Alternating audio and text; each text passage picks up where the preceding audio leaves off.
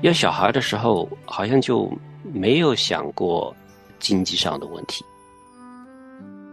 其实，小孩子真的是上帝给每个家庭的礼物，补偿我在工作中缺少的成就感。也有人会觉得，有个小孩儿，就相当于是为了我所爱的人准备了一份最美好的礼物。养育孩子的时候，其实是可以，这个动机还是会改变的。充满爱的家庭和氛围，我也很想啊，但是面临的生活就是挑战这么多啊。我的爸爸妈妈根本不了解我的痛苦，就是想让我每天做事情。我根本不想和我爸妈说话，他们只会责备我。我好想离开家，因为家里没有人懂我。这些孩子的想法，你觉得似曾相识吗？你会觉得付出了好多的爱心，但孩子却完全不能体会你付出的爱吗？你觉得和孩子之间有一个无法沟通的天然屏障吗？那就和我们一起来学习跟孩子的爱之语。欢迎您收听由亲情不断电特别制作的亲子沟通秘诀。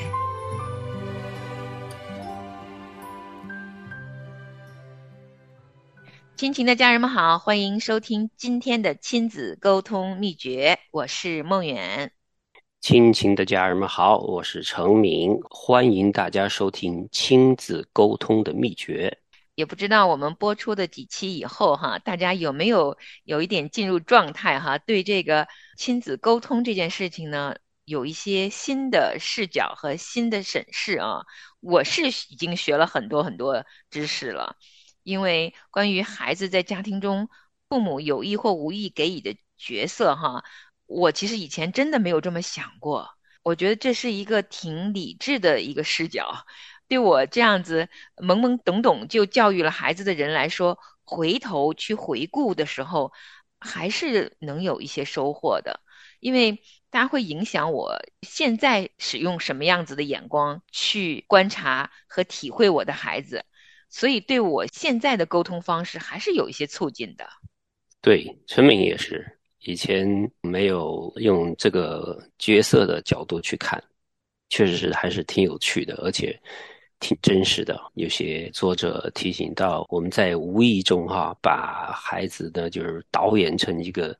角色之后，里边的一些好处和一些缺点哈，我觉得这个非常的好。然后陈明是学好多，特别是对有孩子还很小的话，非常的有益。对，特别是哈，如果现在有小小孩，抓紧时间，因为小孩子他在很年龄很小的时候还比较容易，你的所有沟通方式对这孩子的影响力是很大的，呃，所以是很值得、很值得好好来学习，而且是教学相长哈。一边我们分享着，也很期待在所有的家庭当中哈，能够实践出来啊，哪怕每一天或者每一次呢，小小一点点的不同的改变。那其实孩子都会收获很多的。一个家庭要有爱的表现的很良性很好，其实要真的配合良好的沟通方式。对呀，陈敏觉得就是这个亲子关系啊，就是没有什么灵丹妙药，不是说我们看一本书、看一篇文章，或者是我们谈半小时就全部解决了。建立亲子关系，这个是一个常年的学习的一个过程。嗯，就是每天都学一点，或者每个星期都学一点，有一些启发，然后呢，有一些不同的视角来看亲子关系，这个让每个家长在自己的生活里边能够体会哈。哇，因为太博大精深了。如果想把这个养育孩子这件事情啊完成的好，并且在当中呢，父母自己可以成长。就是因为我们父母啊，总有空间可以成长，因为我们自己有成长，而且一日为人父母啊，终生就是为人父母了呀，所以终生就要学。那今天我们要开启一个比较新的板块哈，我还挺喜欢这个作者的设计的，因为他在啊上一个板块关于家庭需要健康沟通的时候的结尾呢，提到了其实我们在就孩子婴孩的时候哈，甚至于小 baby 在妈妈的母腹当中的时候，其实家庭的环境就对小孩子有影响了，嗯，而且是很深远的影响。那今天呢，我们开始的这个新的板块呢，是要聊一聊啊，从根儿上，在小孩子还没有来到这个家庭之前，我们计划生孩子的时候，到底是出于什么原因让你们想要小孩呢？如果现在是新婚夫妇啊，或者你们正在准备要小孩子的夫妻啊，真的要好好的来听一听这个板块，因为为什么要孩子这个问题还是挺关键的。那我们就先来听一听作者在这篇啊为什么要孩子当中的引言到底说了什么。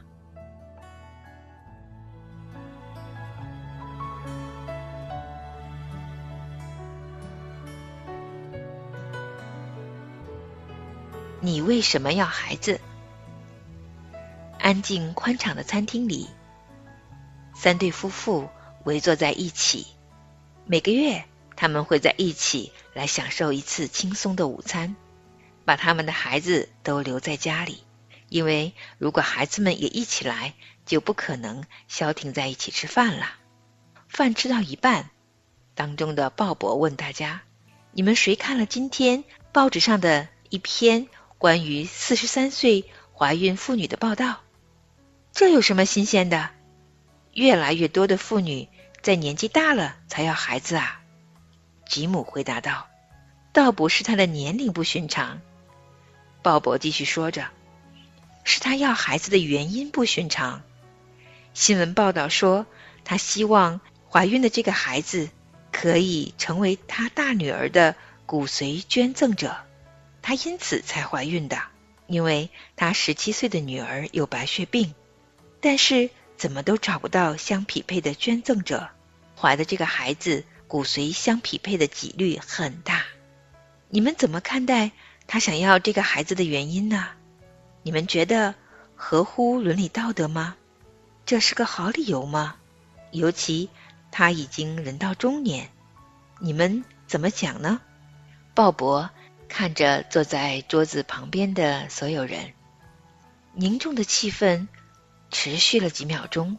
大家都没有说话，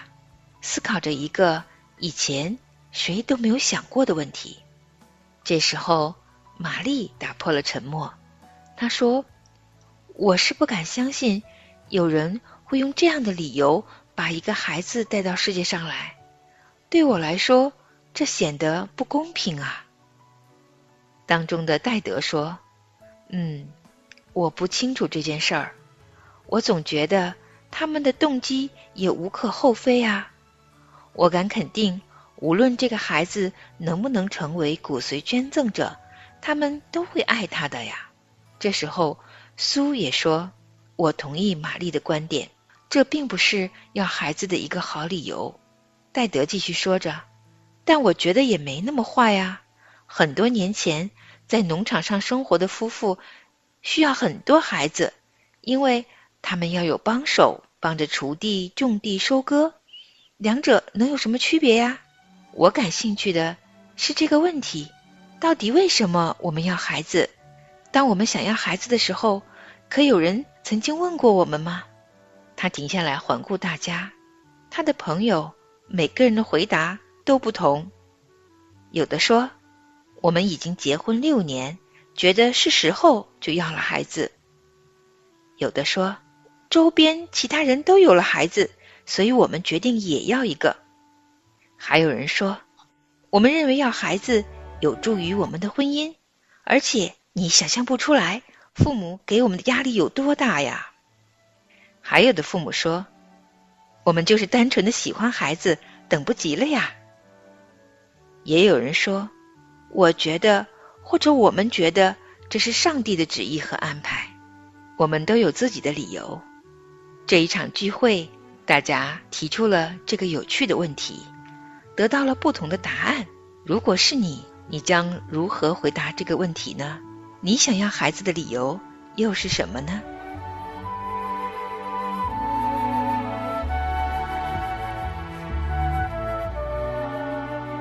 好，这就是。新的这一章我们将要讨论的哈，为什么会要孩子？一下子把我带回到了怀孕之前啊，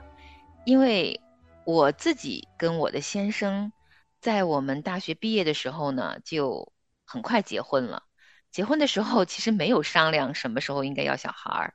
我们两个看法不太一样。我是因为从小就喜欢小孩儿，所以恨不得进入婚姻立刻有孩子，但是他却。其实没有准备好，所以我们两个人在这件事情上没有达成一致，所以一下子就过了八年，在婚姻的第八年，我们才有了第一个孩子。其实我们当时拥有孩子的时候，真的没有人问过我们为什么要孩子这件事儿啊！我不知道程敏，你和你的太太在要孩子之前，有人问过你们吗？你们自己商量过吗？没有，没有人问过我们，我们也没有商量过，我们就觉得天经地义的呀，结了婚就生小孩呀。但是一开始一两年都生不出小孩，我们生不了小孩，然后我们觉得这是我们是不是什么问题啊？还去检查呢？检查医生说没什么问题啊，然后可能就是上班太忙碌了，没有准备好。那后来我有一段时间做合同工的时候，合同没了。就有三个月的休息时间，嗯，就不用上班了。我太太那个时候也没有上班，就没有这么压力那么大的时候，哎，自然而然的就有小孩了。确实哈，其实小孩子真的是上帝给每个家庭的礼物。像你刚才描述的是，你们其实有期待着要小孩，还等了两年以后才等待小宝宝，所以你们肯定会特别喜欢小孩。但是真的有些孩子哦，他并不是。啊，在期待当中降生的，有些真的是在压力当中。刚才我们听到开篇结尾的那几个理由的时候，有些是挺真实的理由的，有些就是他们结婚很晚，结婚以后真的是带着父母的强迫的。当年你们两家的家长都没有强迫过你们哈，那还完全没有，那真的挺好。嗯，但是周边呀，很多婚姻里的小孩啊，真的是迫于压力，就是必须得要。所以我有挺好的朋友也跟我讲，当年我们要这一个孩子，就是因为必须得要，因为长辈说了，这个生孩子是天经地义，必须得有一个，就是很大压力，就是为了长辈才生一个孩子的。也有一些人因此就生完孩子以后，就相当于完成任务了，这孩子由祖父辈养大，就是自己因为还有工作，就没有办法照顾孩子。所以其实每一个小孩儿啊，要小孩子的动机啊。都不太一样的，我有点明白为什么作者要我们讨论讨论关于生养孩子的这个动机哈。我从答案当中哈也体会出来了，真的可能每一个小孩来到世上之前，父母他们的想法会决定着某种养育孩子的方式，所以我觉得也是时候来聊一聊。虽然可能听我们节目的很多家庭小孩已经降生了哈，我们两个人的家庭小孩子都十八岁都成人了，还有必要聊一聊这个话题吗？但我觉得还是有很多智慧能够在聊这个话题当中重新生出来。我就回想，我生小孩的动机真的是很单纯的，因为喜欢他们吗？那我深层的想法、渴望，真的只是为了小孩子好吗？其实我现在回想哈。我是会觉得有了小孩子才能满足我对家这个画面的一个完整感。我会觉得如果没有小孩，就好像缺失了什么一样。我的人生意义，生小孩这件事情还占了蛮大比例的。所以我生完了他们以后，其实我现在都还有点放不下他们。潜意识里的这个为什么生小孩这个理由啊，其实会左右我养育他们的某种方式的。呃，所以我觉得呃，来聊一聊这个话题呢。也是挺好的一个思考。我不知道其他人哈，就像我们六零后、七零后的那个时候，要小孩的时候，好像就没有想过经济上的问题，没有想过说，哎呀，我们养不养得了，有没有这个经济的压力啊？那孩子多了之后，我们付得起这么多的学费啊，这些补习费啊？我觉得现在这一代人信息太多了。有些人会算账的，就给他算一笔账，经常会有那种大标题说养育一个孩子要多少钱，嗯，你看那些数字，你就不要小孩，因为那个数字全部加起来的话，因为我现在我养孩子之后，我也没有去算账，我不知道到底花多少钱，还是过来了呀。但是你真的是要把那些数字全部加起来，是很吓人的。还有那种叫啥，这个那么卷啊，在学校里边要去学区房啊，要什么一堆的这个信息都是负面的信息，给这些年轻人的话，难怪他们就选择做丁克族算了。是啊，是啊，其实真的是这样子的。我们的上一代哈，像我的奶奶那一代，她自己就生了六个孩子嘛，后来也有跟我讲说，其实小孩子生下来都是有天养活的。他很敬畏的，他就说小孩子是上天给的礼物，上天会养活的。其实我们说到生命哈，真的就是创造生命的这一位神啊，他是那么喜悦小孩子降生的。不过呢，今天我们的话题还是回到为什么要有小孩儿哈，追根溯源啊，其实生养众多也是神希望每一个家庭发生的一个很幸福的事情哈。那呃，作者他是总结出来了四个不同的理由，我们不妨呢把每个理由呢稍微说一说，透过他的分析呢思考一下，也是一个对生命、对整个社会的一个全方位的一个认识啊，也或许有一天你可以帮到你身边的人呢，所以还是值得来好好听一听的。那第一个理由呢，他就说很多人是出于利己的关系，其实就是自私。因为他们是觉得从孩子可以得到某些满足，比如说生个小孩会长得像我，会啊传宗接代，小孩子会完成我没完成的梦想，然后还有的人会觉得小孩子啊，他会把我当成最棒的英雄来看，他会帮助我感觉到生命有意义、很充实啊。其实这背后啊，其实都是有一点小自私的念头在里面的，就是从我的需要去考量的。我们都会有一点吧，我们不能把它当做是最重要的原因。如果把这个当做是主要的原因的话，那是我觉得是非常危险，因为我们的一开始的这个动机，对我们将来就是培养孩子是非常大的影响的。那这个第二个动机呢是补偿，你要不要说说什么样的原因是跟补偿有关系的呢？作者说了，补偿动机呢会有这些。可以使我的婚姻更幸福，然后呢，补偿我自己不幸的家庭背景，补偿我在工作中缺少的成就感，补偿我在社交生活的贫乏和缺少朋友，使我对自己的阳刚或者是阴柔的气质更有信心。其实这个其实好像听起来也有一点这个利己的这个动机哈，嗯，都是用这个孩子来补偿我来。帮助我，比如像婚姻，婚姻我们自己就是应该在夫妻两个经营的，不是靠这个孩子来维持你的婚姻的。很多人我看到一些女生，特别是她们就是想生个孩子来拴住她的丈夫，嗯，到后来还是没有拴住的，把这些当做主要的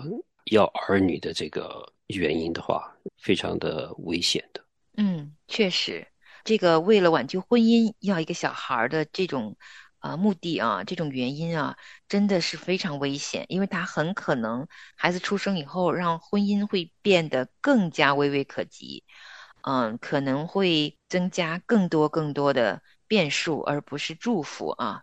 那还有一些人呢，他们是。听了整个家人的意见啊，或者是社会父母的，特别是对对，特别是父母的啊，这一部分也有的，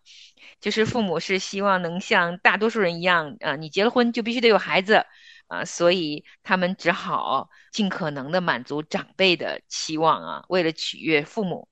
还有一些呢是顶不住周边人的压力，就是你们为什么没有小孩啊？不要小孩不应该啊啊，其他人也会来。就三大姑八大姨的都会来闲言碎语的来说他们，那顶不住压力的时候呢，就只好要个孩子。其实有一点危险，因为不是那么情愿的时候呢，小孩子出生他不是那么开心嘛。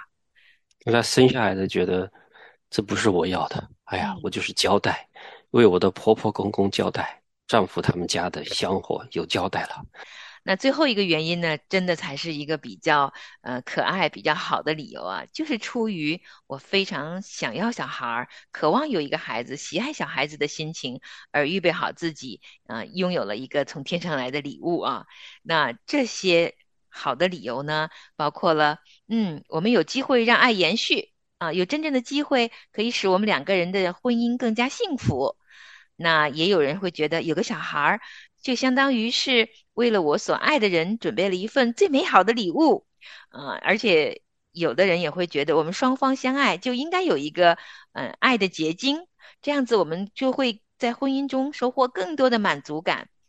也有人就会觉得生个小孩能让我们彼此在婚姻当中一起成长，其实这些都是挺好的理由。因为我们人的思维都是挺复杂的，可能我们其实全部都有，也许是偏重某一方面。或者是在就是生小孩之前，有的是某一种动机生出来了，但是陈敏发现其实是有一个好消息的，就是好消息就是说，无论你的当时生孩子的动机和目的是什么，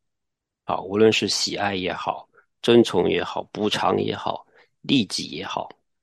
孩子的生下来之后的话，我们的这个生孩子。是一个动机哈，那么养育孩子的时候，其实是可以这个动机还是会改变的。比如说，我们当初是哎呀，就是为了父母他们他们逼着我要生小孩，之后生下来，但是生完之后他会发现，哎呀，这孩子怎么这么可爱的，得到这么多的满足感，然后呢，让我们的婚姻更加的幸福了。我觉得就是他那个心态是可以改变的，或者说他们生当时生小孩的是就是是。利己的一个动机的，但是生完小孩之后可以改变的，嗯，而且是会改变的，是可以改变的。当然，就是希望我们在无论生孩子的时候是什么动机，但是孩子有了之后，都能够有一个正确的观念去培养这个孩子。如果是没有改变的话，还是就是一辈子这个孩子都是同一个态度。比如说，非常普遍的就是养儿防老。啊，我以后退休了，我的人老了，我要你帮我伺候我，要孝敬我，是为了防老的。那如果一直一辈子你想的都是这个孩子是为了你防老的话，你有可能在这个现今的时时代，很可能就会失望的。嗯，因为现在的孩子就不像我们以前那样子那么注重那么孝道，所以呢。这是非常的小心，就是就算生了孩子，我们还是要调整我们对孩子养育孩子的这个观念的。嗯，哇，其实每一个父母啊，都不是十全十美的。我们里边可能真的就是当时想要孩子的呃原因很复杂，确实是很复杂。呃，各种原因可能都有，但无论如何呢，当这个可爱的小生命来到我们家庭当中的时候呢，它就还是一个很美好的事情。啊，美好的事情当中呢，嗯，确实也会给我们带来压力。我们在养育过程中，很多人也也会觉得，哎呀，自己做的好像不合格。特别是我们做这期节目，可能很多父母会觉得，描述的这些美好的沟通方式，充满爱的家庭和氛围，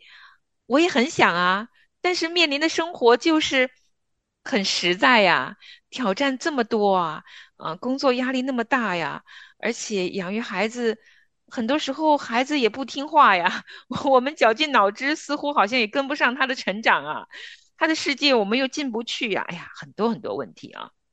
啊，做父母我们一定是会遇到一些很甚至于是沮丧的时候。那今天来分享这个话题呢，其实是让我们，嗯，可以看明白，其实小孩子来到这个世上啊，嗯，也是给了我们机会去养育他，但是每一个父母可能真的都会遇见比较有挫败感的时候。甚至于会有那种进退两难的时候，甚至于像我哈，我其实回想这十八年养育他们，我都有无数次想着能不能把他们放回我肚子里去啊，我都会觉得怀他们的时候是最甜蜜的时候，啊，他们生出来以后，每个小孩他们的自主性又那么强，每个人都有很强的自我性，呃，然后怎么教育都好像我是那个失败的妈妈，那种失败感好像随处都在，啊，这种也有。可是又没有办法好像真的给他们买张机票发配到某一个地方去，再也不见他们。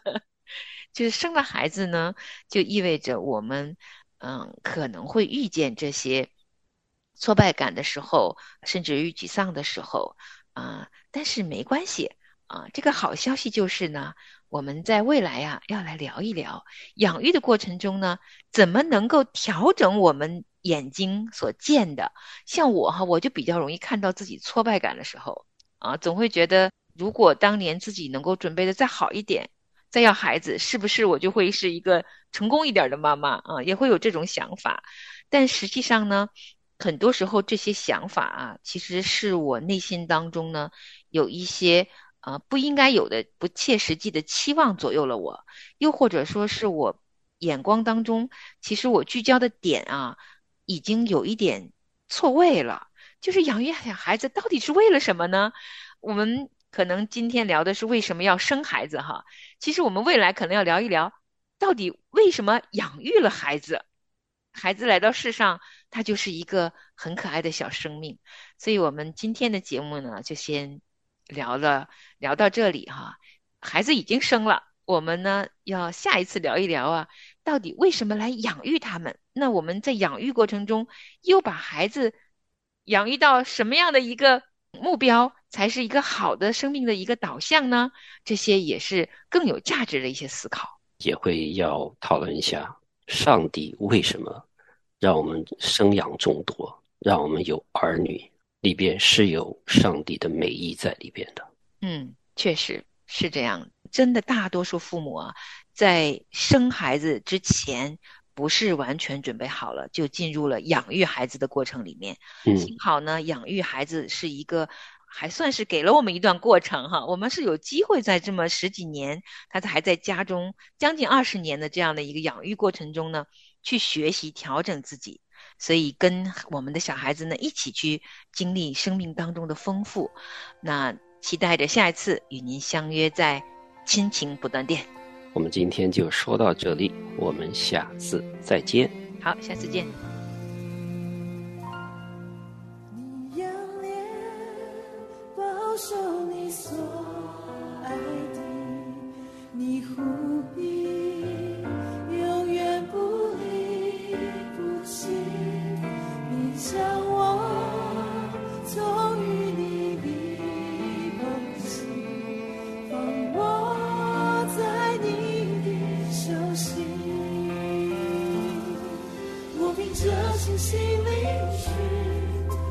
أوثانه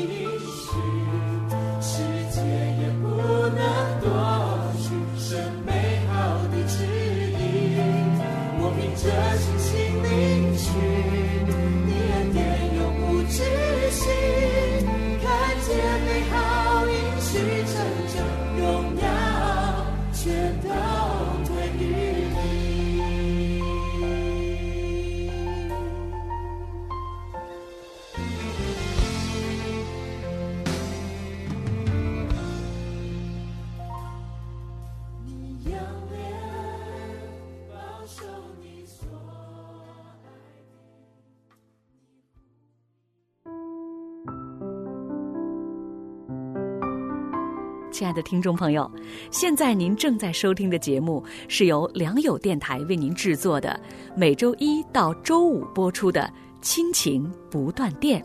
欢迎您与我们联络。我们的电子邮箱地址是 q i n q i n g at l i a n g y o u dot n e t，就是亲情在良友网。感谢您收听我们今天的节目。愿上帝赐福给您和您的家人，我们下次节目再会。